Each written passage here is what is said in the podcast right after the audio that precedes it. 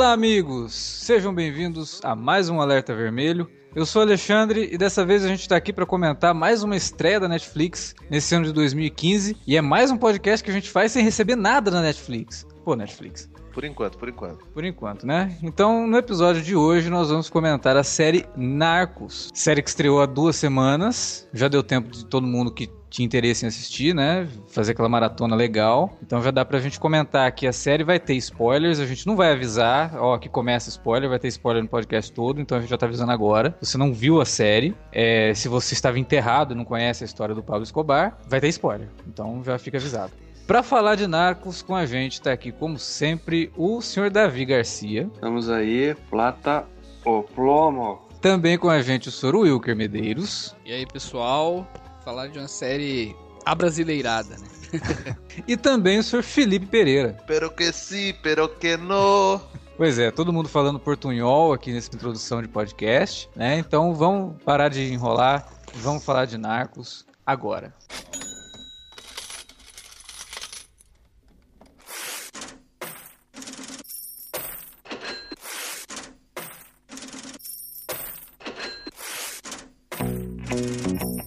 Vou interromper rapidamente o podcast para dizer que se você gosta do conteúdo do Cine Alerta, você pode nos ajudar a fazer mais e melhor. Entre agora mesmo em www.patreon.com barra Cinealerta e seja um dos nossos colaboradores. Você pode receber os podcasts antes de todo mundo, participar de sorteios e até de hangouts mensais com a nossa equipe. Entre, se informe, confira o que queremos trazer para você no futuro e nos ajude. www.patreon.com barra Cinealerta. Pronto, não falei que era rápido? Pode curtir o podcast agora.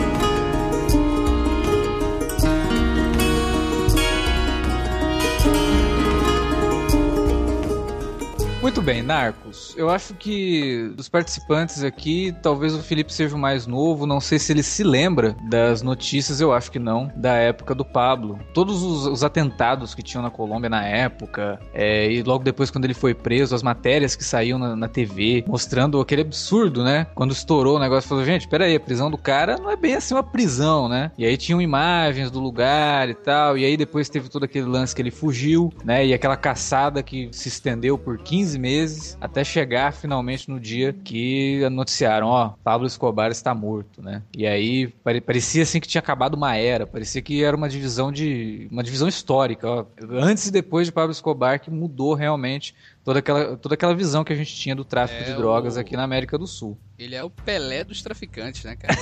Nossa, caralho, cara, o... pelo amor de Deus. O Escobar foi um cara que criou um negócio, né? Exato. O, o tráfico de drogas não existia nessa escala. Nossa. Ele transformou um negócio local num, num negócio global. Exato. O que a gente, essa, entende, o que a gente entende hoje por, por tráfico de drogas e o que acontece entre outros países, como acontece no Brasil, a, o, o, modo moderno de se negociar drogas foi o nosso querido Pablo Escobar que fez. Sim. É. E, e, assim, a, a, figura do Pablo. Tinha uma outra série, não é da Netflix, mas estava no catálogo brasileiro, infelizmente tiraram, chamada Carlos o Chacal, que, hum. que mostra a história do. É ótima, até que. que Venezuelano. Isso que é, que é um cara que é um ativista, que trabalhou com Gaddafi há um, há um, tempo aí, tá vivo ele, inclusive, hoje. E que tem bastante do clima do, do, do, Narcos, inclusive nessa dubiedade, né? A figura do Pablo Escobar, talvez aqui pra gente, e, e pela prensa que mídia brasileira usa, né? Que é muito parecida com a, com a prensa da mídia estadunidense, a gente enxergue ele só como uma, uma figura de maléfica, horrorosa, não sei o quê. Como, como por exemplo, retratam o Gaddafi, essa coisa toda, mas na Colômbia, a figura do Pablo Escobar é uma figura muito mítica, né? Sim, ele, sim. Ele, ele, durante um tempo, foi um grande benfeitor. É, assim como nas favelas, especialmente as aqui do Rio, nas favelas cariocas, o, o tráfico é, acaba servindo como Estado dentro de um, de um, lugar onde o Estado não entra. O Pablo Escobar fazia muito isso e num nível muito maior, cara. E, e isso é muito bem retratado na, na, na série, entendeu? então, tipo, nível tipo, é de quase escala política, né, Felipe? É, de uma escala quase. Eu não diria que é, que é nacional, porque a coisa dele era mais fechada nas cidades onde ele estava. Assim, assim, mas é, é, era algo intermunicipal, entendeu? Intercidades. E, cara, não é simples de você retratar uma figura assim, especialmente por ser um inimigo, entre muitas aspas, né? entre muitas aspas, nesse caso não tem aspas, ser um inimigo do Estado americano, do Estado dos Estados Unidos. O que o, Escobar fez, né, e, e, como que os Estados Unidos entraram na guerra contra as drogas, né, influenciando essa busca pelos traficantes na Colômbia e tudo mais, é uma coisa que influenciou muito a cultura pop, né? Quem cresceu assistindo filmes policiais ou séries policiais dos anos 80 e 90 sabe que o grande tema era a caça às drogas. Então você tinha Miami Vice, é, Máquina Mortífera, você, o 007 né, no, no, uhum. no 007 Permissão para Matar, ele tá enfrentando um cara que é totalmente baseado num traficante como o, o Pablo Escobar. Então, os, os filmes do time de Dalton são bem isso, né? E os filmes do 007 retratam muito a sua época.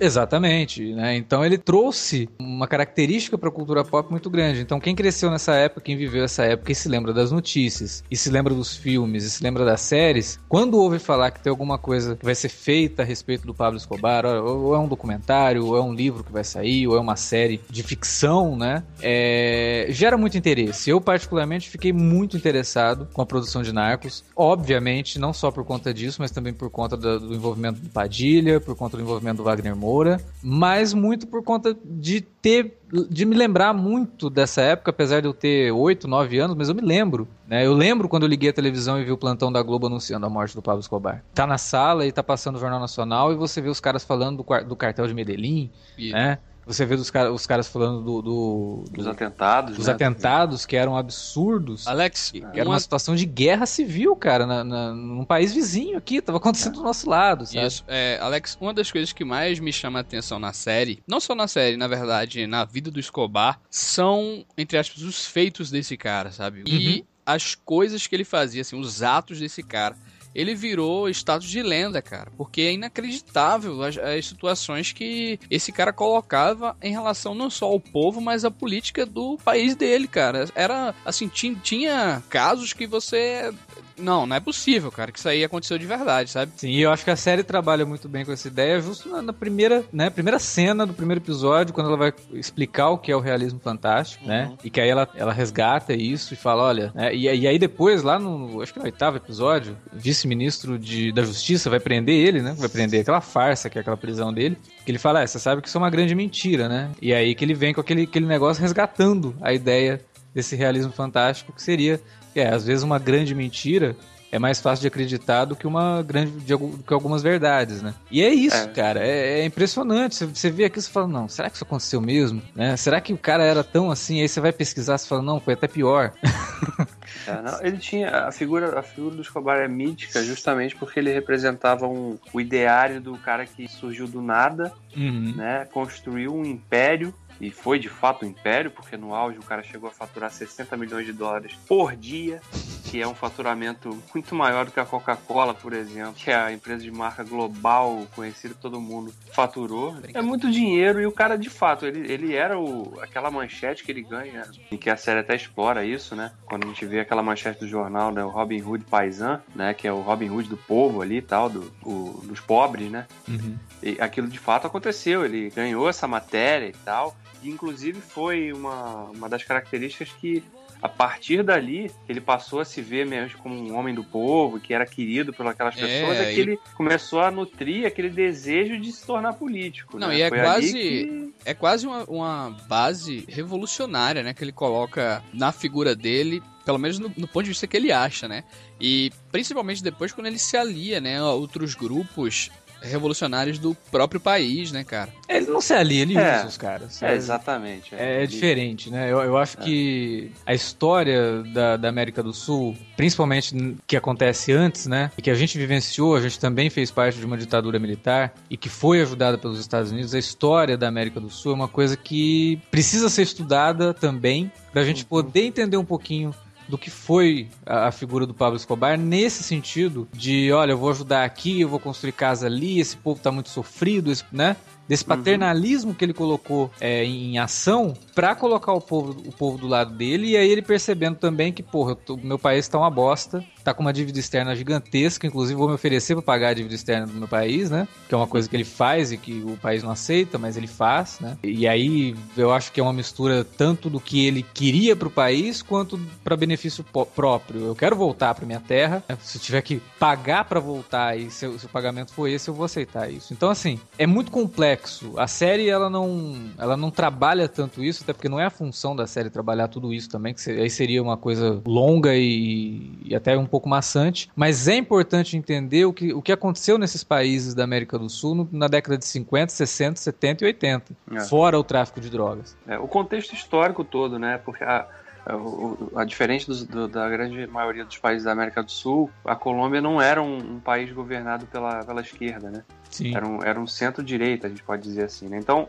os olhos dos Estados Unidos, naquela época, né, com a ameaça comunista, que é um outro aspecto que a série também expõe muito bem, é, a preocupação dos Estados Unidos, justamente naquele período, era depor governo de com viés de esquerda. Isso. E isso foi justamente o que deu terreno para que grupos como do Escobar e, claro, os grupos paramilitares também crescessem em terrenos. E a Colômbia era muito convidativa para isso, justamente porque o governo não era de esquerda. Isso. Né? E os Estados Unidos meio que deixavam aquele país de escanteio, né? Ali a gente pode contar, porque ó, tem aqui o Chile, tem ali o Brasil, né?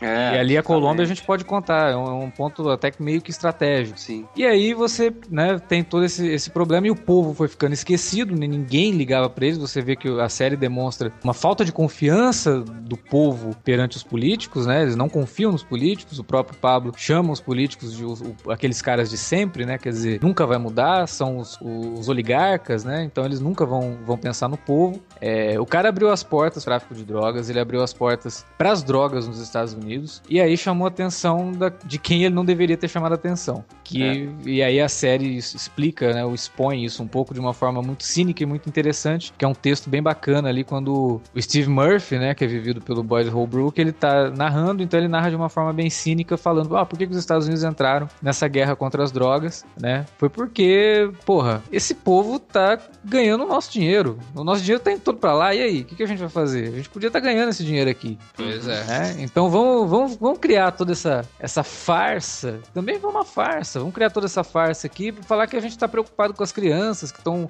usando droga nas ruas, né? Vamos, vamos apelar pro emocional, porque a gente Não, sabe que aí... É, tanto é que o troço se potencializou e a, opinião pública tava caindo de pau, né, cara? Em cima do, do Reagan, né? Sim, sim. E aí exigindo do Reagan alguma, alguma providência, né? E aí quando ele vai na TV, usa a mulher dele, né? Primeira dama como, como símbolo dessa luta, né? Que é coisa mais família tradicional do que essa, né? Você colocar a tua mulher na TV pra falar com as crianças. Crianças, não usem drogas. Cara, a cada, ver a vida. A cada discurso do, do Reagan, tu fica... Caralho, embrulho o ah, e, cara. E, e, e essa coisa de mostrar os discursos, as imagens de arquivo, Uhum. Foi um, um, grande diferencial da série, né? Porque ela justamente coragem, explora. Viu, Muita coragem isso aí, viu? Não, eu acho que além da coragem, né? Uma, uma, eu é digo um do ponto de vista que... narrativo, viu, Deve, assim, não, sim, não, não, não só sim, político, sim. porque isso Mas aí é porque... geralmente é dar errado pra caralho, velho. Não, com certeza. Se for mal executado, mal feito, mal utilizado, é o tiro é. no pé. Mas no caso de Narcos, ele ajuda muito a corroborar Justamente Sim. essa coisa que a gente falou. A gente fala, peraí, não, isso é muito absurdo, cara. Peraí, esse cara, esse cara destruiu um, mandou explodir um avião comercial para pegar um candidato à presidência do país dele? Um traficante fez isso?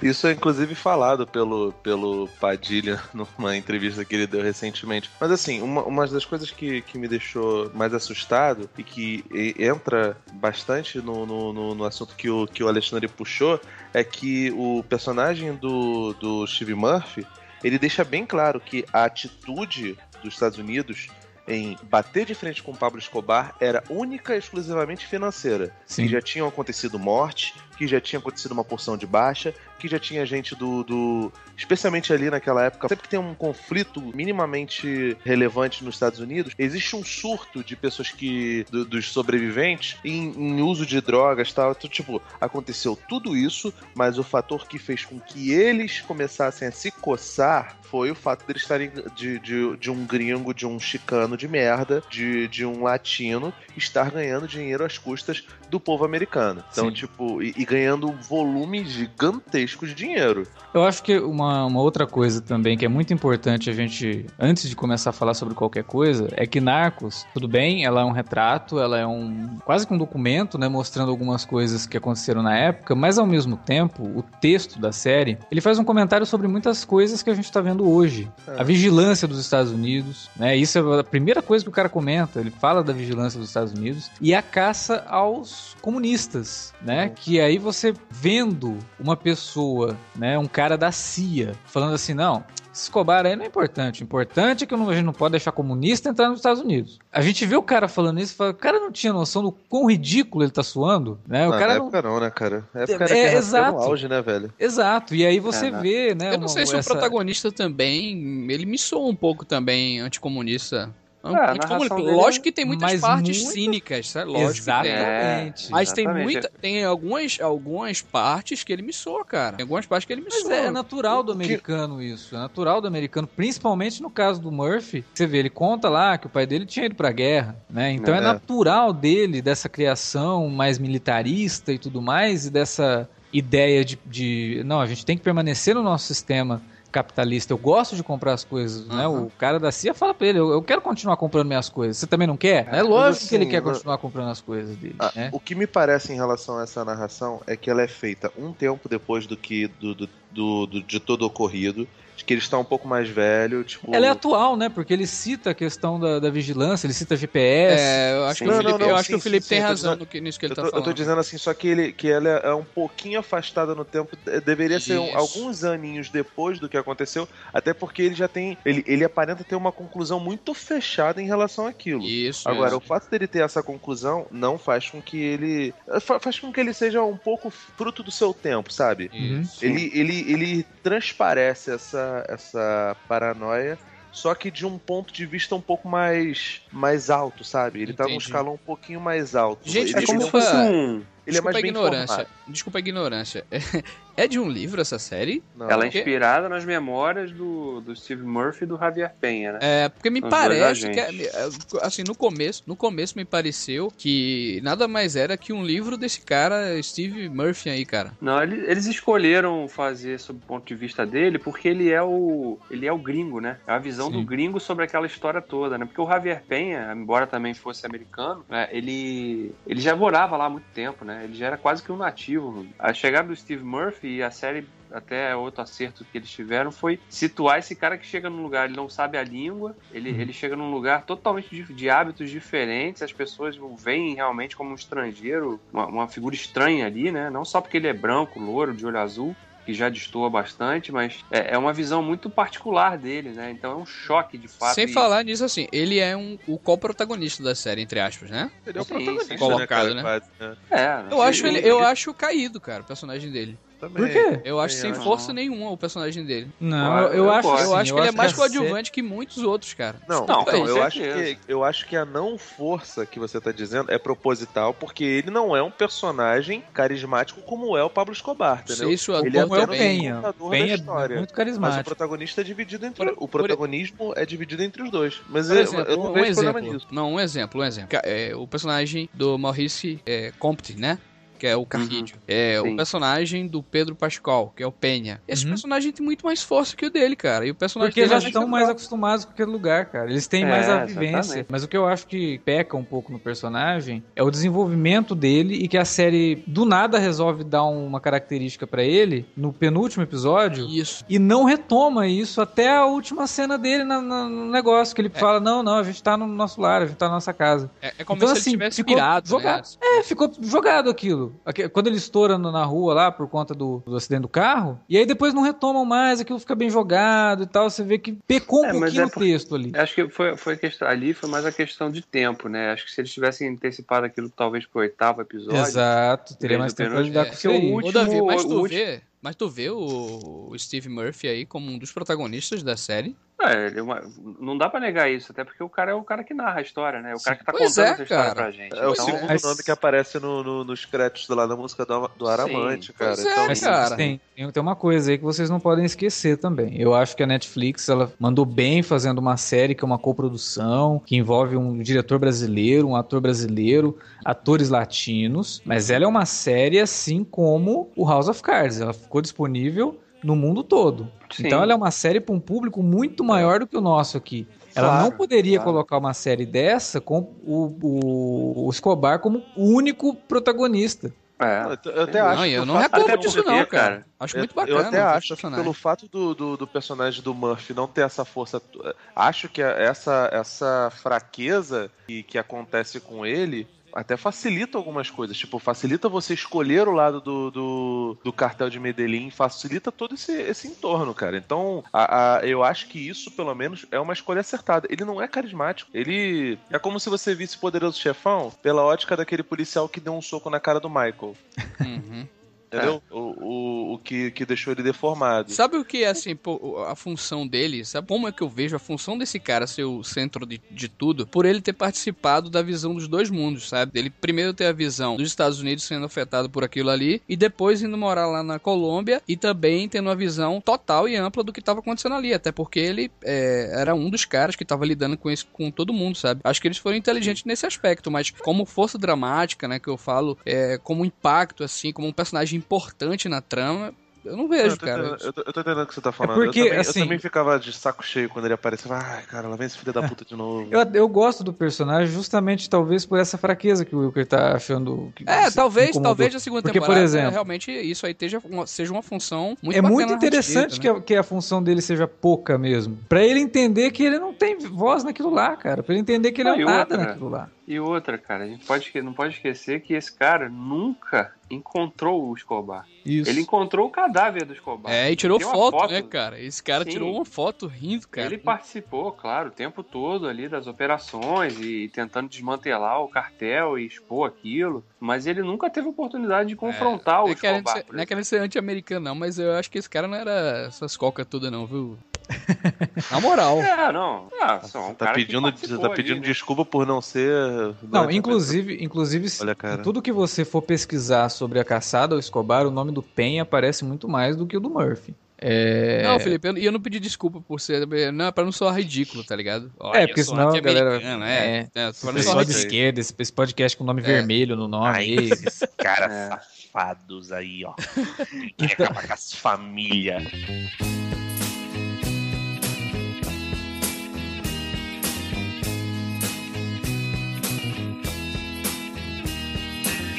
Las golondrinas buscando el sol se van.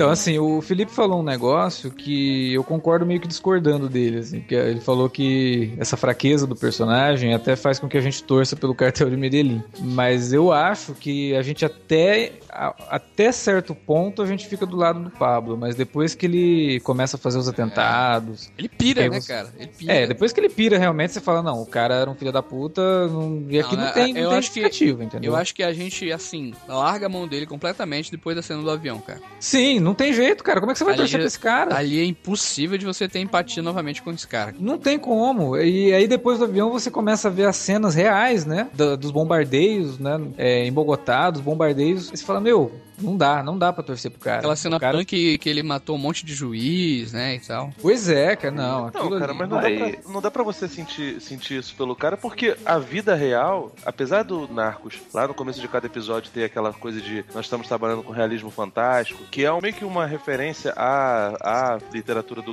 do Gabo, do Gabriel Garcia Marques, que era um Nobel colombiano, a vida real não te permite ter heróis. Não te Sim. permite que, que, que você olhe para uma pessoa e fale, nossa, nosso, nosso herói, esse negócio, porque as pessoas são de carne e osso, as pessoas são, são falhas. E não dá para você fazer o, o, contrário também, de você olhar para um cara como é o Escobar, como era Hitler, como era qualquer outra figura vilânica normal, uhum. normal do, do ideário popular e achar que ela é uma figura satânica, ela é o demônio, você é desumanizar mal, né? Isso, ninguém é só mal ou é só bem, entendeu? É, ao mesmo tempo que você passa a não torcer pro cartão de Medellín, você não, também não tem um contraponto. É. Você, você, não vê nos americanos do DEA um, uhum. um um, alvo pra, pra torcida, entendeu? O próprio Murphy é, declara muito bem, né? Todo o começo da série, ele perguntando: Ei, vocês acham que eu fiz certo? Vocês acham que eu sou o bad guy? Mas às vezes a gente tem que fazer alguma coisa ruim para fazer com que alguma coisa boa aconteça. Mas aí quando você começa a ver que eles estão lá pelos motivos de interesse mesmo, sabe? Eles estão lá pelos motivos errados, estão lá porque são bonzinhos. Então realmente não tem o bonzinho da história. Pois é, mas eu é. queria colocar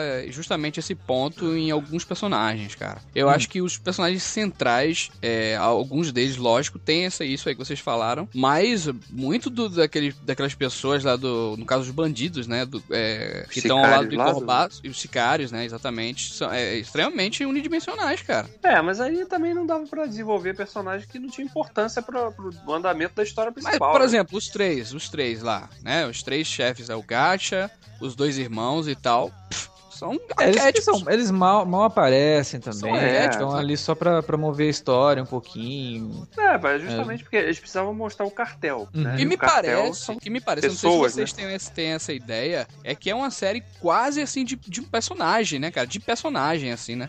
Aí, aí, que, aí que tá, cara. E é uma coisa, inclusive, que o, que o Wagner Moura falou quando conversei com ele e se vocês leram entrevistas do próprio Padilha falando da série, né, embora, claro, o marketing de Narcos seja todo feito em cima da imagem do Pablo Escobar, a ideia de Narcos não é contar a história do Pablo Escobar. A ideia de Narcos é contar a história do surgimento do narcotráfico transformado em narcoterrorismo e expandido para esse negócio global que, que uhum. não está localizado só na Colômbia. É um negócio que nasceu ali que se expandiu para vários países e provocou guerras e muitas mortes que provoca até hoje. Uhum, que, uhum. Inclusive, é, é uma coisa que as pessoas não têm comentado e que, que eu sei que, que é isso que os caras, a ideia deles porque o Padilha já falou, a ideia, se a série vingar mesmo, e a gente já sabe que vai ter segunda temporada, é, é, é ir além, inclusive, da segunda temporada. Porque é sim, porque não série, tem mais como, né? A, a segunda temporada, não... para contar a história do Escobar, vai ter que acabar na segunda. Sim, e aí não, a terceira a... vai ter que contar a história do cartel de Cali. Né? Não, e, não e, e outra, a, a, ideia mesmo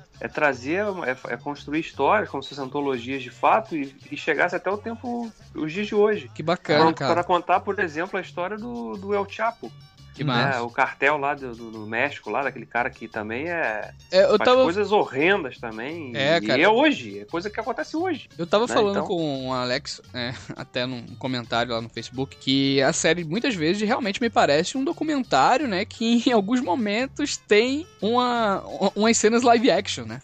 Principalmente no começo, assim é, e tal. É, mas ele, ele, ele trabalha realmente com a ideia de que, olha, isso aqui é uma ficção, né? Ele, é, ele avisa e, em todo episódio. Agora, principalmente é depois, ficção. cara. Eu acho que isso aí vai ficar cada vez mais disperso essa, essa impressão que eu tive naquela. Uhum. Quando eu vi, tinha visto três episódios. E a narrativa vai ficando cada vez mais ficcional, né? E tal. A isso. gente vai. Ele, ele até abandona um pouco da narração, né, isso, né? Isso, ao longo do episódio e tal. Fica mais diluída, né? É. Mas, mas eu acho que é uma boa mesmo, assim. Você fica preso em algumas coisas da realidade, porque realmente fica muito difícil, né? É uma coisa recente, da história recente. Então, quem tiver 30 anos, tiver assistindo a série, vai lembrar das coisas que aconteceram. você tem que se apegar à realidade. Ao mesmo tempo, você tem que colocar um pouquinho de ficção para deixar a história mais interessante. Claro. Né? Senão realmente vai ficar como se fosse um documentário Isso, é, é. filmado, né? Um documentário ficcionalizado. E não é sim, essa sim. A, a, proposta, até porque o troço já começa explicando o negócio do realismo fantástico. Então, ó, aqui não é, não é um documentário. Mas eu acho essa ideia dela ser antologia aí muito interessante. Inclusive, ela não precisa, por exemplo, focar só na Colômbia. E outra coisa, o... eles citam um acontecimento que é, ficou muito famoso, que foi a, a morte do, do Kiko Camarena, e que aconteceu em 85, e que chegou a ser feito uma, uma minissérie em 1990, de três episódios de uma hora e meia, mas que, porra, foi em 1990, então não tinha valor de produção, assim, muito alto e tal. Então seria legal ver isso transformado, pelo menos de uma temporada, porque a história do cara é muito foda, assim, sabe? Tipo, o cara tinha família e tal, mandam ele para se infiltrar no, no, no, tráfico de drogas, e ele termina esquartejado, né? Torturado, esquartejado e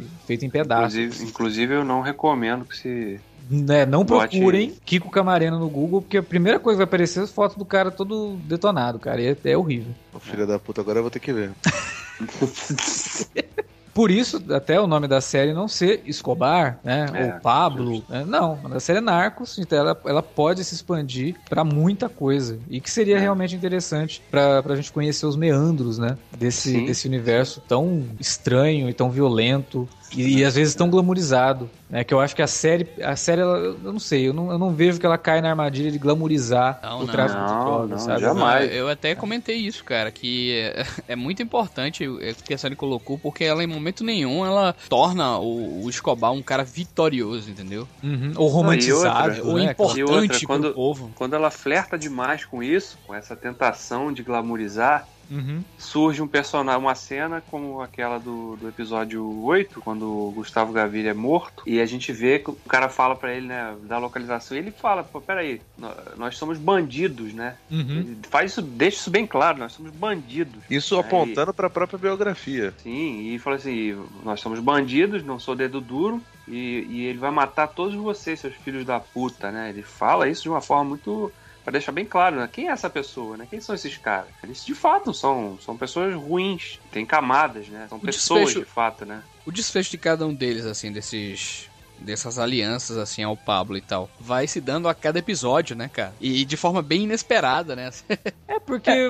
as pessoas elas, elas tendem a ser consumidas pela própria ganância, né? Então você vê os personagens como o próprio primo dele, né? Ele se fode porque tava dormindo com a irmã dos outros caras lá, dos Ochoa, né? É, e aí você tem os personagens que são os descartáveis, que, porra, vão se fuder mesmo, os caras estão lá para morrer, né? Os outros, no caso, os Ochoa, eles fazem acordos. Isso é uma coisa que vai ser muito recorrente na segunda temporada, quando a gente estiver acompanhando a caçada ao Pablo Escobar, que a gente vai ver vários traficantes fazendo acordos com a polícia. O próprio é, Barba Negra fez, né? Sim, e a, mas assim, é, fica mais pesado, porque aí a polícia colombiana praticamente se une ao cartel de Cali pra poder é. caçar o Pablo Escobar, cara. Fora, fora as vítimas, né? As próprias vítimas do. Era uma mescla, né? Isso. Era, inclusive tinha, tinha dinheiro da própria CIA financiando Sim. isso aí tudo. Era uma salada total aquilo ali na época, né? Cara, é uma loucura. A segunda temporada, é, se ela realmente mostrar as coisas que existem documentos e, e testemunhas que comprovam isso, se ela realmente mostrar, ela vai ser ainda mais inacreditável, cara.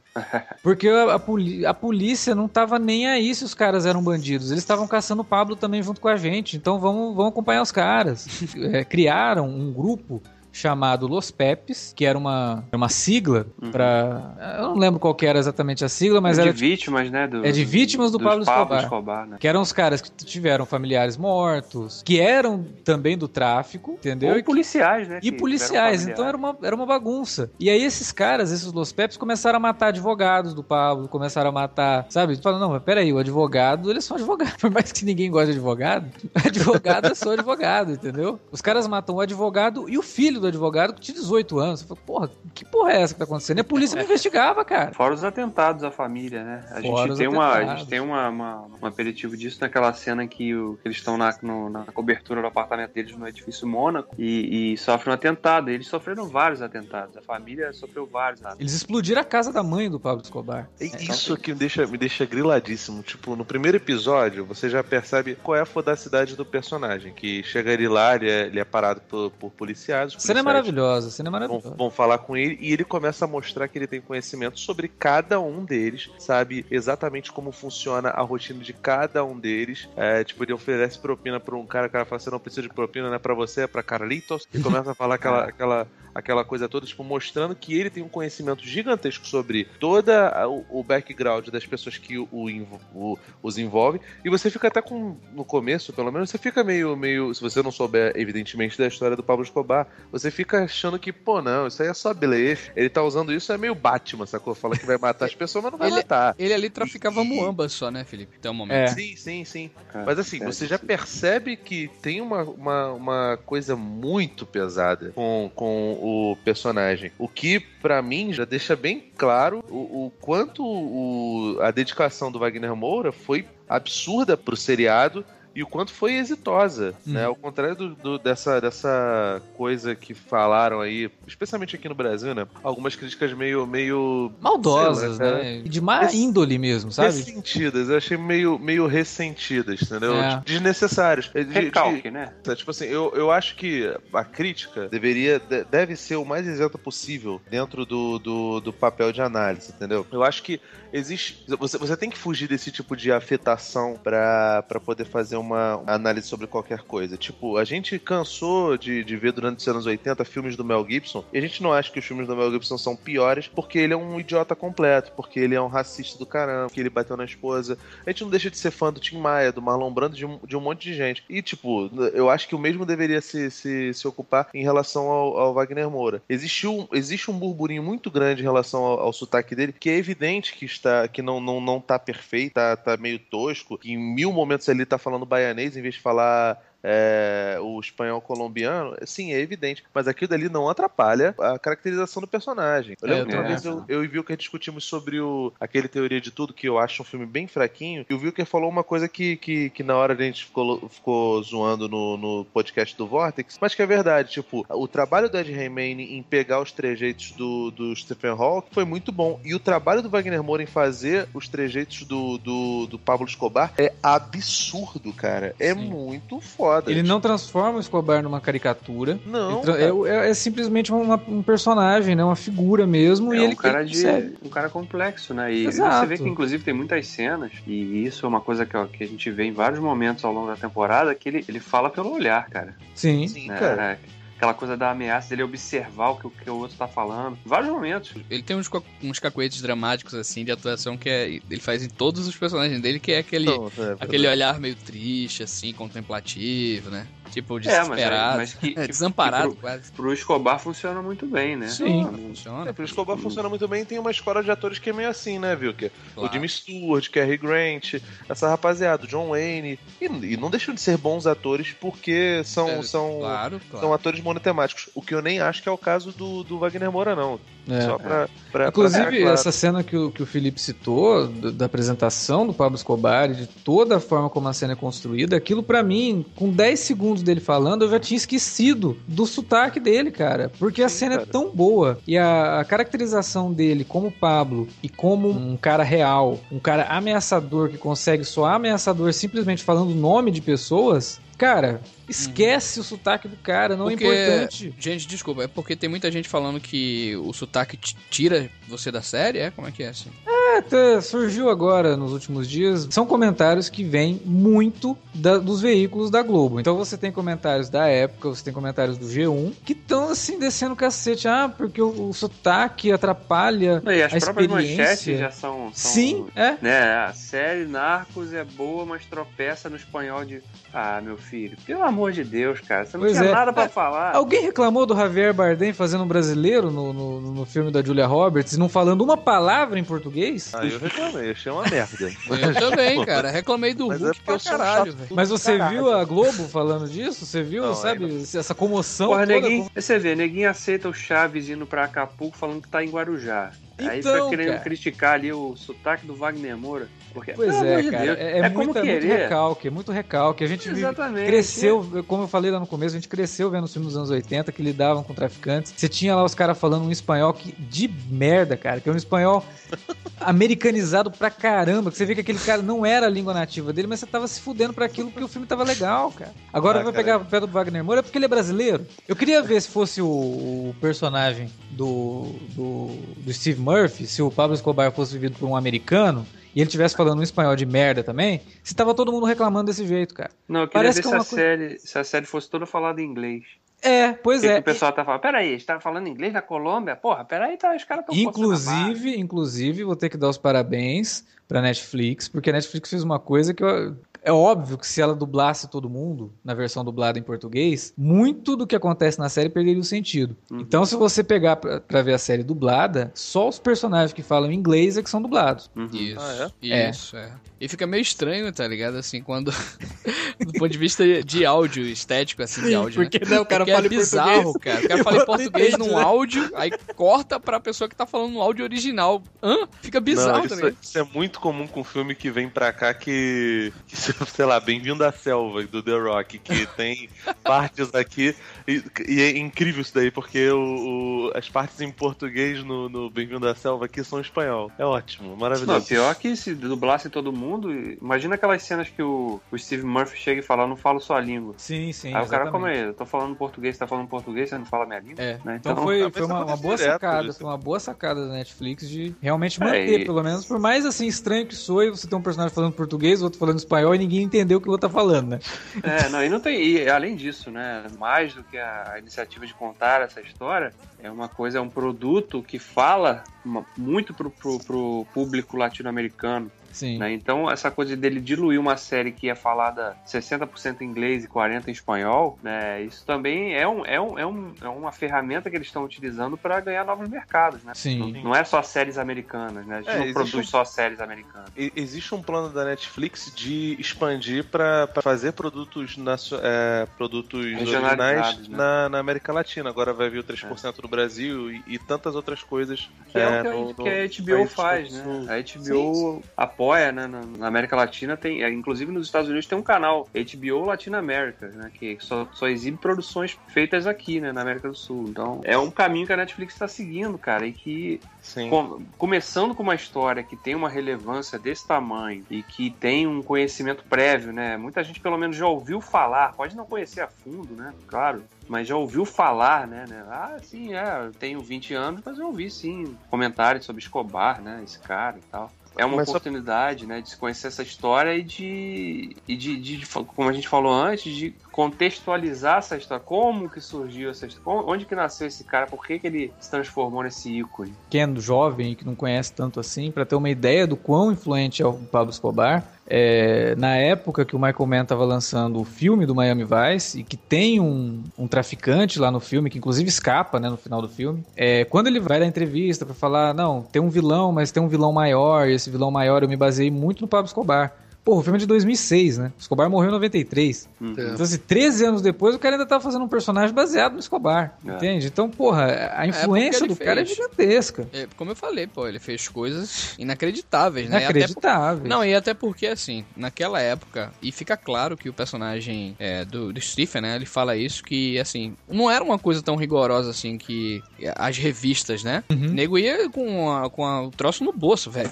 Isso, sim. isso. É um é, comentário muito interessante, né? Pra gente ver como que funcionava as coisas, assim. Você não tinha aqueles raios-x, né? Aquele negócio todo. O cara entrava na, numa boa nos Estados Unidos, que foi exatamente aí, né? Que começou a se ficar um pouco mais rigoroso, né? A passagem pela alfândega quando o pessoal tava vindo de fora, né? E aí realmente começou a pegar mais isso no finalzinho da década de 80. Sim. É. Aquele personagem no começo, o Leão, aquele homem cabeludo, com um terno cheio de de cocaína, meu irmão, entregando pro traficantezinho de Miami que é, que é playboyzinho nazista e, e latino, é. e judeu e negro e tudo.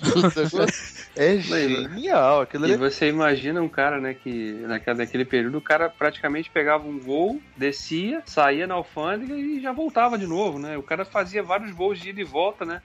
e naquela, o controle era zero praticamente para ninguém falar, peraí, esse cara veio, O cara fez cerca, ontem, o cara fez mais de 100 viagens, cara, fazendo isso, velho. Não, e, uma coisa e, bizarra. Não, não, e a caracterização é totalmente bizarro, né? Pô, esse cara passa por aqui todo dia, estranho pra caralho e. não, ele não faz nem, nem o, o, papel assim de vou cortar o cabelo pra parecer. Pois é, cara. Um, tipo, um cara normal colombiano indo daqui pra lá, sacou? Com uma, tipo um executivo que tá sempre em viagem de negócio, né? Sim, cara. Ou é. sei lá, cara, meio surrado, sabe? Com o cabelo enroladinho, que nem é o Pablo Escobar. Mas não, cara, vai o cara todo estilosão, porra, parecendo o Zoolander, Zoolander colombiano. Pô, tudo errado errado, cara. E funciona, sacou? Porque. E, e, e é curioso até que esses momentos eles funcionam também como certo alívio cômico, né? Sim, é engraçado. claro. É. Mas eu acho que a, a, ideia ali no começo é realmente ficar mais leve, Sim. tratar tudo de uma forma um pouco mais lúdica, né? Você vê que ele dá uma zoada. Ah, quando eu tava lá em Miami, eu tava correndo atrás de hippie. Os é, caras usando tudo chinelo, chinelo né? É, tinha um parceiro gordinho, né? Que Sim. nunca tava em forma e não sei o quê. Então ele. E ele, inclusive, trabalha um pouco também com uma linguagem de série policial dos anos 80. É. Que assim, eu entrei nessa porque mataram meu parceiro. Toda série policial dos anos 80, o, o episódio piloto matava um parceiro do cara. É. Os filmes também, né, cara? Até os filmes, filme é, os filmes também, pô. É, começava com, porra, meu parceiro morreu, tem que vingar a morte dele, né? E aí eu vou descobrir um outro parceiro, e que aí no caso da, do, do, do Narcos eu penho. Então existem referências muito interessantes ali. Agora, a série vai ficando pesada conforme a coisa é, vai crescendo e o Pablo vai tendo toda aquela atitude dele, né? Que é uma atitude que você vê que é um cara extremamente inteligente, mas ele não foi inteligente ao ponto de perceber que as coisas que ele fazia também afastavam ele dos pretensos, né? Aliados. O Pablo, o Pablo, ele de fato, depois que ele tem a, a iniciativa lá de virar um político frustrado, né? Uhum. Ele, de fato, né, ele sempre foi um cara megalomaníaco, né? E ele queria coisas. Ele, a série não, a série só mostra isso numa imagem muito rápida já no, no, nono episódio, quando ele tá fazendo aquele scrapbook dele lá na prisão, que ele tem uma imagem dele com o Gustavo na frente do carro com uniformes de piloto. Isso. Né? Ele chegou a organizar no, nos anos 80 um campeonato de Stock Car na Colômbia.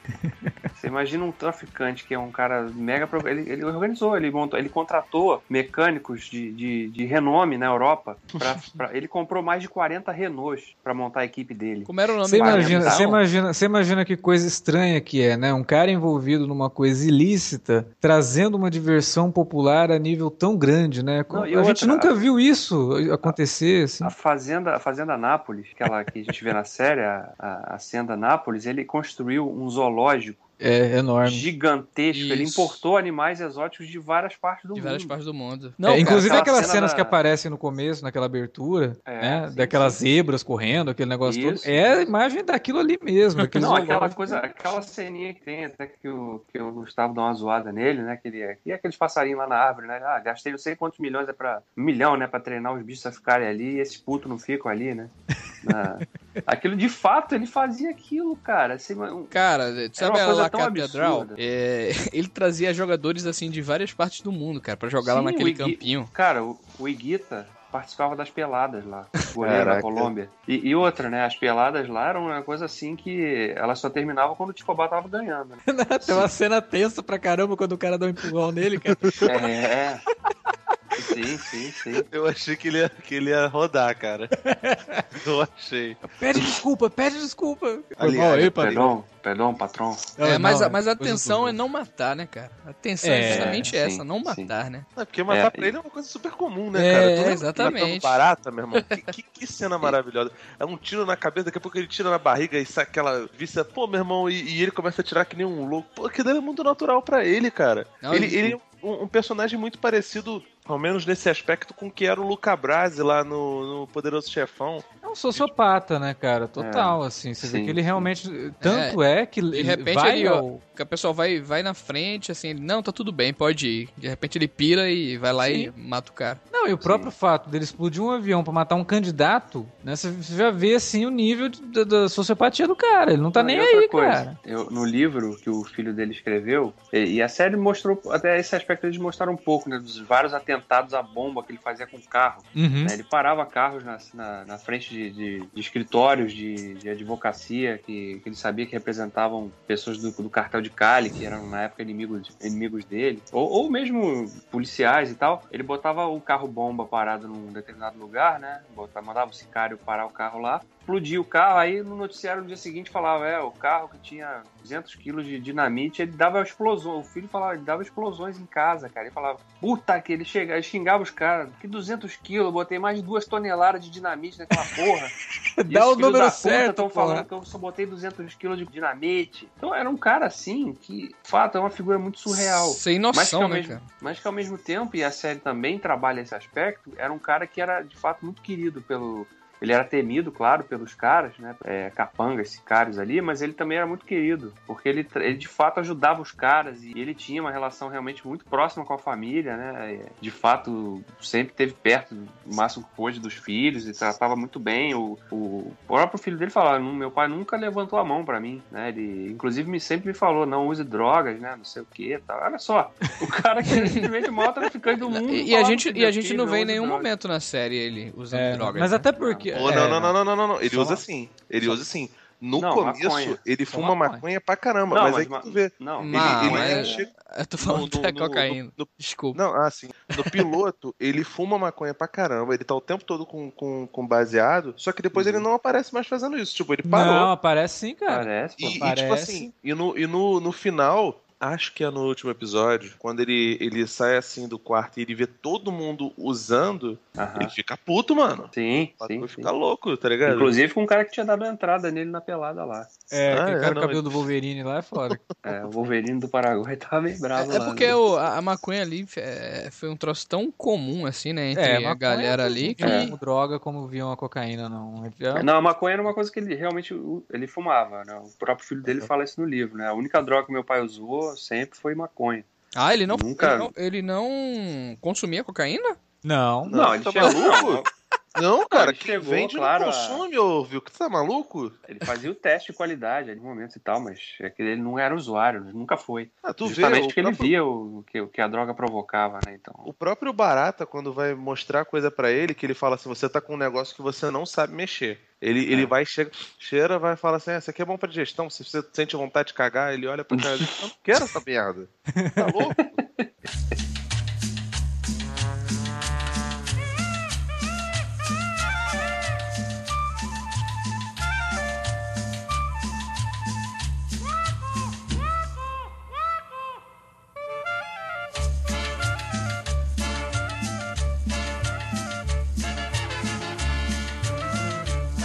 outra coisa que a gente podia falar também que eu achei muito legal, os vários diálogos bem espirituosos, né, que foram diluídos ao longo da temporada. Né? Frases Sim. Frase de efeito, né? Uma característica, inclusive, que o. Mas é uma característica latina também, né? Sim. Se, sim, você sim, pegar, sim. assim, westerns produzidos na, no México, por exemplo, tinha uma quantidade absurda de frases de efeito que eram maravilhosas, cara. Muito melhores que as frases de efeito dos filmes dos 80 que todo mundo venera, sabe? É, não, então... pô, aquela quando, quando ele fala no terceiro episódio lá que ele era um pobre, ele não era rico, mas um pobre com dinheiro.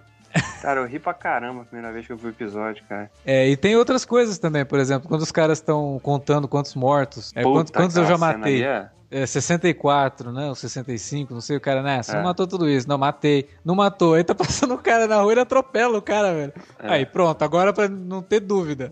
Sim, puta que pariu.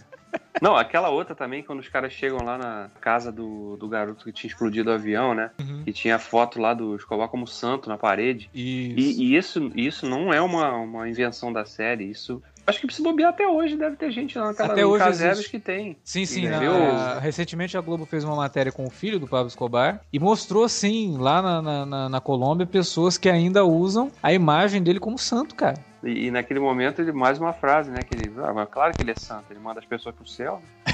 Então, Não, mas então, assim, uma coisa que eu achei legal na série é que ela mostra esse lado bem cruel dele, é, faz aquela coisa toda que a gente falou de humanizar o personagem, esse negócio todo, só que ela não aplaca nada pro lado dos Estados Unidos. Tipo, não. eles mostram o, o, o, governo americano fazendo a mesmíssima coisa sim. até antes dele sim, a, sim, de acontecer. É. Então, tipo assim, mostrando que essa democracia do, dos Estados Unidos é democracia peronomútil, né, cara? É, é. uma coisa meio meio. Não, e outra, né? Eles até ridicularizam os Estados Unidos, né? Naquele, naquela passagem que eles mostram que o Noriega era um parceiro dos Estados Unidos, mas tava ajudando os caras, né? O Noriega jogava dos dois lados, tipo, olha só como a gente é trouxa. Muito, né? A gente cara. achando que a gente tava ali, né? Tava exercendo uma influência fortíssima, e o cara, não, né? Tô assim, tô ajudando, tô pegando os comunistas, hein? Mas também tô vendo um dinheirinho aqui por trás. Então, enquanto você me dá um dinheirinho pra eu, pra eu caçar comunista, eu tô comprando iate, tô fazendo a porra toda. É, desconstrói muito, né, do que se conhece e do que se fala sobre a caçada ao Escobar. Eu acho é. que a série ela tem um viés político muito forte e o comentário que ela faz, ela não se prende apenas a fazer o comentário sobre o que estava acontecendo, mas sim um comentário sobre o que, que nós vivemos hoje e o que, que nós aprendemos com isso, Eu entendeu? Que foi nada. Tem um seriado que é, é, narrado pelo Oliver Stone, que é muito bom, que ele vai contando é, a história dos Estados Unidos a partir da, da Segunda Guerra Mundial, né? Ele conta um pouco no primeiro episódio da, da primeira, e aí vai, vai fazendo, são, são dez episódios só. E, cara, Narcos tem muito disso, tem muito desse, dessa filmografia do Oliver Stone é, mais recente, sabe? De ser documental, de muito parecido com, com o, o Ao Sul da Fronteira tal. Até, em, até em alguns erros, entendeu? Porque o Oliver Stone na, na série ele vai falar com a Kirsten e ele pergunta quantos pares de sapato ela tem. Ela fica puta. entendeu? Mas assim, mas é, mas é importante que, que tenha isso, porque o caráter denunciativo não tá só no, no traficante malvado, chicano, de bigodinho, que, que, que fuma maconha e que usa e que vende cocaína funciona, entendeu? A vilania também está no, no modo de operar e nessa guerra idiota que é a guerra às drogas que o, o americano faz lá nos Estados Unidos e que a gente faz aqui no Brasil também. É, uma, uma baita série, né, cara? Que traçou paralelos muito legais com vários personagens, vários tipos, né? Ela nos apresenta vários tipos, assim, naquele universo, né? O próprio personagem do Coronel Carrilho, né? Que é um. Ele é quase um Capitão Nascimento, né? É. Um cara incorruptível, assim, obstinado pra cacete, né? E que, claro, também tá, tá, tá sujeito a, a manipular regras, né? Porque percebe que não dá pra. Peraí, não dá pra jogar com esses caras. Tem que, tem que ser sujo também, né? E aquela cena que ele mata o, o Gaviria ali, depois o Gustavo Gaviria, e, e deixa isso bem claro também, né? Então, Sim. até nisso, né? É, desmistificar a imagem do mocinho, né? O mocinho, olha como ele é bonzinho. Não, ele também faz coisa ruim. Sim. Sim ele também é toradão, né? Que nem, o, que nem o Nascimento no Tropa 2, né? Sim. Inclusive na segunda temporada, não sei se eles vão tocar nesse assunto, né? Mas um dos policiais que estavam na captura do Escobar, né, que foi inclusive condecorado por ter ajudado a capturar o Escobar, depois descobriu-se que o cara estava envolvido na morte daquele candidato à presidência. Uhum né? Que, que tava, foi subindo o palanque, ele leva os tiros e morre, e aí assume o outro, o Gaviria, né? Uhum. É, um dos policiais que prendeu, que matou o Pablo Escobar estava envolvido na morte do cara, meu. Como é que, como assim? É uma ah, loucura, cara. É, é, uma loucura. A história da Colômbia, realmente, a gente, a gente adora, né? Ter aquela velha história da síndrome de vira-lata, de falar, ah, no Brasil é tudo uma, uma uma bagunça. No Brasil é não sei o que. No Brasil tem que ter um pouquinho de conhecimento de mundo de outros lugares também para saber que lá fora não é tão é, certinho quanto a gente imagina. Aí você vai falar, ah, mas é América do Sul, né? Que é, então é na América do Sul que é tudo uma bagunça. A série uhum. mostra que não é bem assim. Ao, ao, falar que, no, que, os Estados Unidos entram na guerra pelos motivos errados. Né? Então, é uma série que o texto é tão bom que ele não fala só sobre o Pablo Escobar, né? Ele amplia teus horizontes para conhecer um pouco dessa história, dessa história tão importante que aconteceu entre os anos 80 e 90 que ainda acontece, mas naquela época foi assim o que estourou mesmo, né? Até por conta da própria propaganda que a mídia fazia desses traficantes, de falar, olha a mansão que esse cara tem, né? Olha que coisa impressionante, ele tem mais dinheiro do que um, um grande magnata do petróleo norte-americano, né? Que coisa maluca, como que pode uma coisa dessas? E aí você ficava vendo aquilo e você fala, nossa, né? Porra, droga deve ser um negócio que realmente, talvez, né, seja melhor você ser traficante do que ser funcionário público, por exemplo. Sim. E, e a, a maneira como a mídia passava isso era sempre de uma forma muito glamourizada. Né? E a série vem para mostrar que por trás de todo esse glamour, por trás de todo esse, essa romantização do traficante, existia muita violência, né? E era uma violência que atingia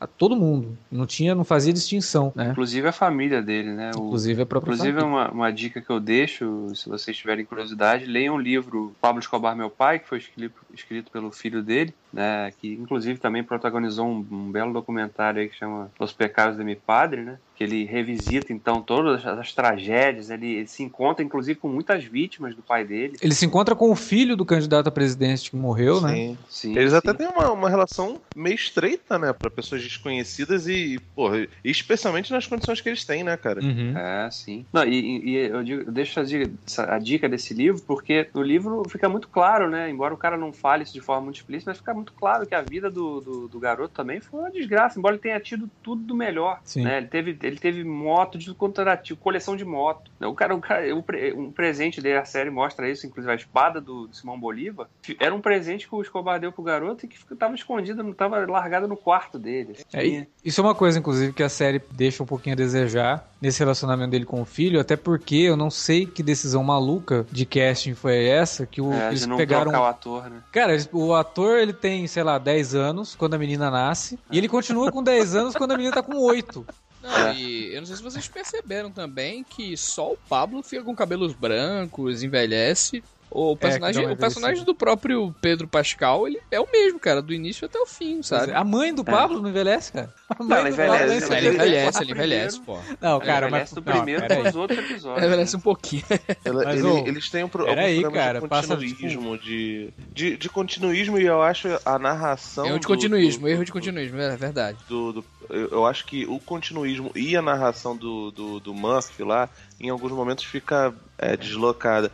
É um aspecto que o Padilha usou muito no Tropa de Elite, Funciona. mas que no Tropa de Elite não era aquela, aquela escola Chris Claremont de narração, sabe? Não, a, acho que os dois, os dois episódios dele, Felipe, é, até ficam orgânicos e tal. Não, não fica não, cara, porque a narração... Não, o problema da narração é que, assim, quando ela funciona, ela funciona lindamente. Agora, quando ela não funciona, é pelo motivo que o, que o Felipe tá falando, é Chris Claremont, é explicar o que não precisa de explicação. Você já é, viu? Cara, tem, tem parada ali que não tem necessidade. Tipo, é, eu acho legal dois episódios falando, não, não me suou, não, cara. Assim, eu, o terceiro acho legal ele... pra caralho, mas os dois primeiros não. Eu acho que fica mais gritante a partir do terceiro, viu? Mas nos dois primeiros é, também. já tem. Eu, eu, eu acho legal ele falando assim: ah, é, no, em Miami eu perseguia traficantes que usavam chinelo. E aí ele vai mostrando o cara de chinelo, porque tudo bem, uma piada, até tá, um X. É. Ele faz isso o tempo todo com o Capitão Nascimento. Agora tem, tem partes que ficam muito, mas muito é, pesadas. Quando a narração leva pra ação, é legal. Quando a narração explica a ação, aí cai. É.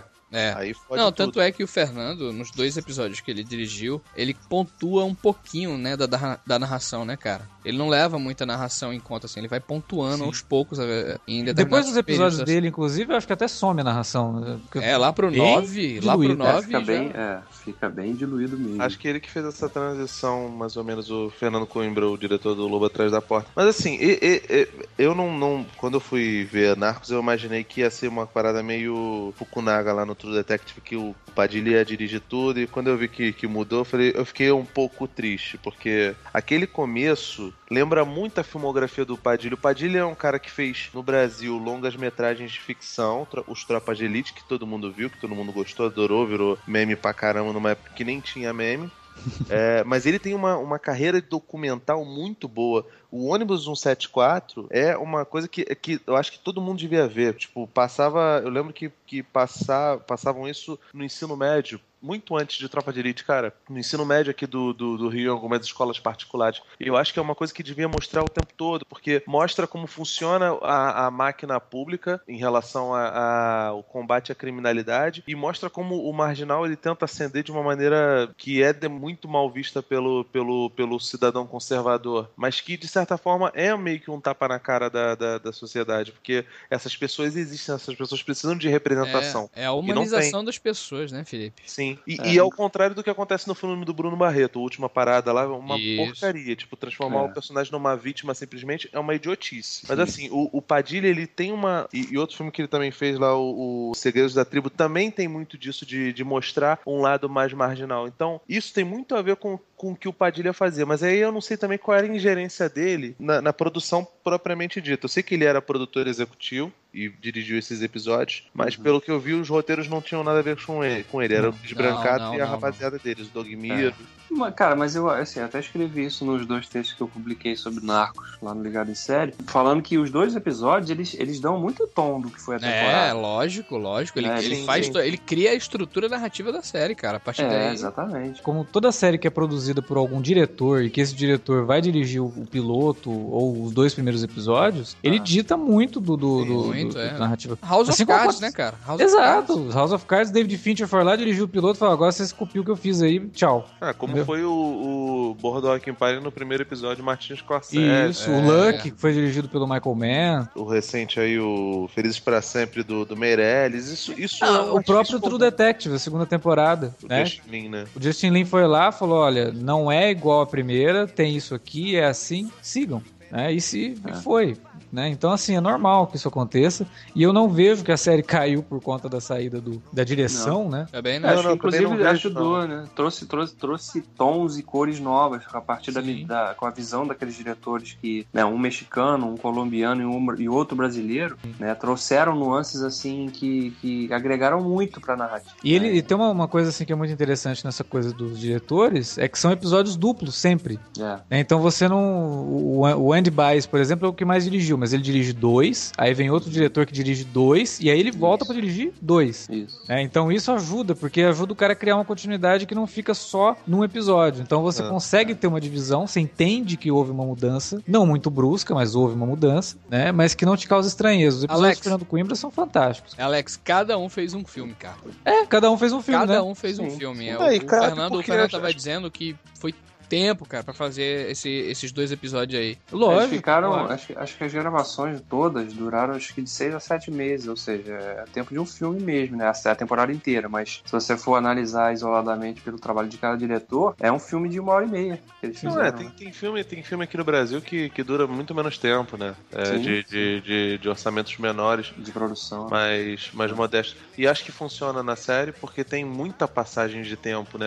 É, é uma, é. uma série biográfica no, no sentido clássico da palavra, né? De, de pegar período. Não, é, inclusive a timeline dela é um pouco complicada, né? Porque cria algumas coisas estranhas que aí depois você começa a entender que algumas ações não estão se passando ao mesmo tempo que as outras ações que você está vendo ali ao mesmo tempo. É, no primeiro episódio, por exemplo, na cena que abre, né? Uhum. Com a invasão lá, que eles pegam os caras no bar lá. A gente vai ver mais à frente Não, tá, mas cena... isso daí, obviamente, que ele, ele já mostra a data, que é 89 e tal. Mas o que eu tô Sim. dizendo é o seguinte: quando a gente tá vendo o Murphy chegando na Colômbia, se, uhum. se adaptando e tal, e aí corta para algumas coisas do Escobar, aquilo não tá acontecendo ao mesmo tempo, cara. Ah, sim. É, não é como se, olha, enquanto isso, na casa do Pablo Escobar. Não. É, não.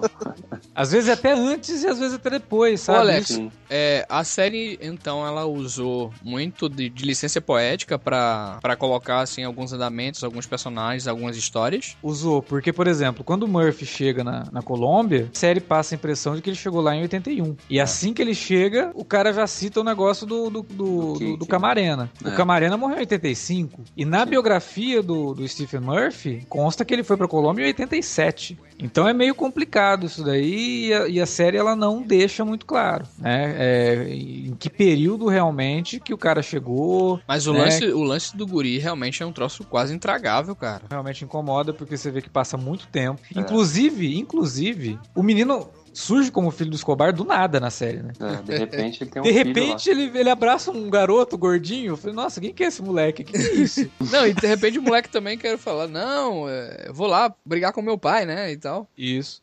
Cara, naquele, naquele período ali ele já tinha uns 14 anos. Já tinha 16. Quando, quando o Escobar morre em 93, ele tinha 16 anos. Então, e, aqui, aquilo ali tá acontecendo em 91, quer dizer. É, ele tinha uns 14, tinha 14 anos ali, cara. E ele já ainda tinha 10. Eu imagino que eles vão consertar isso lindamente na segunda temporada. Vão colocar um moleque que tem a cara de adolescente. Tudo bem que vai ter uns 24 anos pra fazer um menino de 16. mas, assim, mas, mas, porque é importante pra caramba. Porque é. o garoto acaba virando a pessoa que, né? que dita a, os últimos dias do, do Pablo. Isso. Sim, ele tava falando com o menino quando a polícia invade o local onde ele tá. Sim. É, Não, e, ele... e, o lance do irmão, né, cara? O irmão dele vive sendo entrevistado e tal. O cara é mó caixa grossa também, né, cara? Eu lembro de uma é. vez que o Cabrini foi entrevistar ele e o cara disse: Ó, oh, se você entrar aqui, você vai se fuder, né? Bem. Isso, isso. E, é, foi uma matéria recente que a Globo foi, fez. Foi, né? cara. Aí, tipo, é, é, é, Aí depois ele falou: Eu vou processar você, tipo, querendo você sair, tá ligado? Ele queria. Tá, ele tava ameaçando o cara, velho. Sim. sabe? É. é, e não tem, né? O irmão do Pablo não é citado em momento algum na série. Não. Então eu acho que eles não vão colocar, não. Se, é, colocarem, vai depois, ser... depois que o Escobar morreu, o, o, o cartel de Cali queria matar o garoto, né? É. Ele, ele foi viram... a mãe, a mãe intercedeu, né? A mãe dele, inclusive, porque é, na série, inclusive, que é um outro aspecto meio que, que acho que merece crítica também, pelo menos sob o ponto de vista do que eu li do livro, que o garoto fala, a mãe não era essa figura tão condescendente assim, né? Então, ai, te amo, Pabinho, é, vai lá, mata abraça, um aviãozinho lá. Ela abraça completamente, né, cara? O é, cara, sim, a, não a era exatamente isso, não. Ela sabia, claro, tudo o que acontecia, mas não era essa figura assim tão é, aberta a aceitar aquilo tudo ali, não. E, e o, o desfecho, e... o que é que vocês acham do desfecho? Eu achei repentino, né, cara? Repentino. É, mas é, é o gancho, né? O gancho, o gancho que fica é, porra, e aí? Né? Sim. Ai, tem que ver, eu, tem, tem que continuar isso aí, cara. Meu irmão, quando acabou, acabou o episódio, o último episódio, eu me senti como quando eu vi o último jogo do Flamengo, cara. Gol do, do Flamengo cruzamento do Pará não sei como lidar. Eu fiquei olhando, eu fiquei, eu fiquei olhando assim pra eternidade e falei, o que que tá acontecendo? Por que, por que, que acabou agora? Do nada, Entendeu? né, fiquei... cara? Extremamente. É, cara. tipo, é pra, é pra ter mesmo a segunda temporada, né? Sim, claro. Claro, velho. Não ter. Não é uma conclusão mas... fechada de um arco, né? Não me soou assim, né? Não, mas é pra deixar é, continuidade, ué. Gancho, gancho não, de temporada. Fecha, não, fecha, gancho, cara. Gancho, fecha, gancho. porque a partir daquele momento o Escobar se torna um fugitivo mesmo. Sim. Né? Até então ele não era um fugitivo. Ele era, era um antes, cara que né, coordenava cara? muitas ações. Mas ele tal, era mas... antes, antes da, de ele se entregar, entre aspas, ele já era um fugitivo também, né? Não, sim, mas pô, agora ele tá em terras estrangeiras, né, cara? Tipo, o que cria uma expectativa gigantesca pra segunda temporada, porque vai parecer um pega pra capar. Sim, a segunda temporada, enquanto a primeira ela se passa num período de quase 20 anos, a segunda temporada vai passar num período de 15 meses. Então é, ela, ela vai ter que ser mais é, do jogo. Sim, 15 meses, supondo que vai terminar na segunda temporada. Né? Não, não, não, aí não, aí, aí não tem como, é cara. Forçar a barra. Não, é forçar a barra demais, cara. Ah, não, não sei, cara, pode botar. Dentro, dentro daquilo que a gente conversou aqui durante o podcast, que se a, se a série ela tem essa característica de ser uma, uma antologia, ela precisa encerrar a história do Pablo na segunda temporada. E, e muita é, gente, não. assim, muitas críticas, por exemplo, o Rotten Tomatoes, as pessoas do Rotten Tomatoes, né, os críticos do Rotten Tomatoes e do, do Metacritic também, né? No caso, as, as, opiniões, né? Dos sites em geral, assim. Muita gente fala que é, citou como um certo um problema um pouco apressada, né? Algumas tomadas, né, cara? Alguns andamentos, assim. É, de fato, 10, se você parar a pensar que 10 episódios para contar uma história que se passa em mais de uma década, né, de fato, é, tem, rola uma certa pressa para certos desenvolvimentos, né? E certas omissões ali que talvez poderiam fazer parte de uma história maior que se tivessem mais episódios, né? Não sei, de repente na segunda temporada os caras podem até fazer flashback para contar alguns outros pedaços que, que ficou faltando, né? Que achem ser interessante, né? De incluir nessa história, não sei. É, mas eu acredito que não, cara. Eu acho que a, dinâmica da segunda temporada vai ser muito essa coisa do jogo de gato e rato e a formação, de fato, dessas alianças assim totalmente absurdas, né? Que, que a gente vai ver acontecendo. E eu tô curioso para ver que tipo de versão que eles vão dar, de fato, pro fecho da história do Escobar. Porque... Pô, pode ser um negócio meio Operação França, hein? Termina é. com o tiro, velho. Aí corta, tá o Pablo é, morto e como exatamente. que ele morreu, ninguém sabe. É porque existem várias versões. A versão oficial é que foi a polícia mesmo que matou. A versão não oficial é que foi o, que foi um, o capitão lá dos Los né? Peps é. que, que matou o cara e, e deu a. a... É. E tem a versão do filho do Escobar que diz que, que ele se pai, matou. Que ele se matou. Então, então tem várias e, coisas. E tem aí. a versão do povo colombiano de que ele não morreu. É, não, mas eu acho daí... a mais plausível. A série, assim, o legal, eu acho o mais legal de para fechar, né? Acho que porque de o Wilker falou isso no início, é que é uma série praticamente brasileira, né? É, o Padilha como produtor executivo, dirigiu os dois primeiros episódios, o Lula Carvalho fez a fotografia de oito episódios, quase a temporada toda, né? A trilha é toda do Pedro Brofman, que é colaborador do Padilha também, já de todos os, todos os filmes dele, né? Fez a trilha do Tropa de Elite, por exemplo. É, o, a música de abertura do Rodrigo Amarante, né? E, e, foi até curioso que quando eu vi o episódio pela primeira vez, eu, eu achei a música legal, né? Que banda que canta isso aí, né? E, cara, não achava de jeito nenhum. Falei, porra, não existe vídeo, não existe, não existe nem a letra. Eu não achava a letra do troço, cara. Botava os versos, não achava nada. Até um dia que eu achei um troço lá, referência lá, tu e o Rodrigo Amarante. Eu, Hã?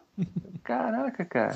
Então, quer dizer, uma série, uma produção que de fato, né, é uma produção da, da Netflix em parceria com a Galmont, né, que é a produtora do Hannibal, por exemplo. É uma produtora que aposta muito em séries que tenham um viés mais de uma pegada, um apelo mais internacional. E essa é uma coprodução da Netflix com eles e com tanto brasileiro envolvido, né? E o que mais uma vez é aquela coisa que vai contra, né? Pra que ficar malhando só o sotaque do, do Wagner Moura em vez de valorizar tudo de bom que tanta gente do, do nosso país fez, né? Para contar essa história aí. E de uma forma tão competente, né? Ficou realmente muito bacana.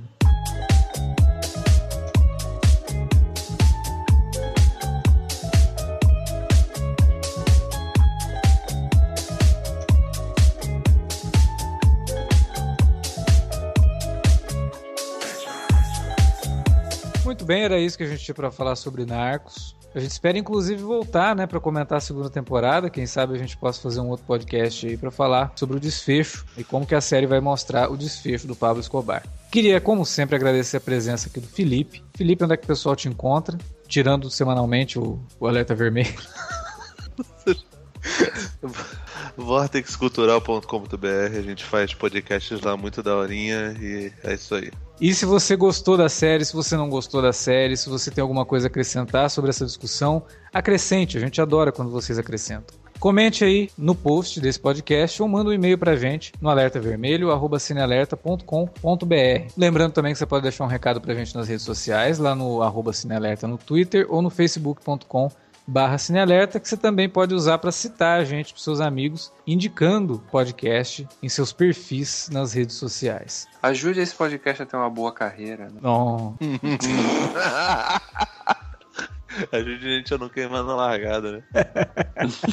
Pô, se fosse uma parada meio Chichichong, da... vou editar, mas não vou lançar agora. É uma parada não é cocaína, outra parada, irmão. Mas é isso, galera. A gente fica por aqui. Vocês continuam ouvindo a gente semanalmente nos nossos podcasts que estão sempre surgindo por aí. Até lá.